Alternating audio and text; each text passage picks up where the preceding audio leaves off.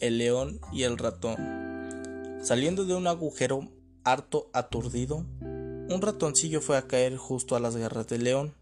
El rey de los animales demostró su poder, le perdonó la vida, su generosidad no fue en vano, porque quien hubiera querido que el león pudiera estar del día de la gratitud de un sencillo ratón.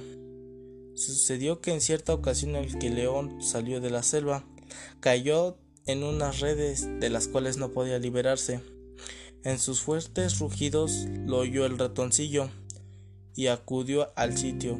Trabajó tan bien en sus pequeños dientes que una vez roído una malla, el león terminó de deshacer la trama entera. Moraleja, en ciertos casos pueden más la paciencia y el tiempo que la ira y la fuerza. Buena acción en algún momento tiene sus recompensas.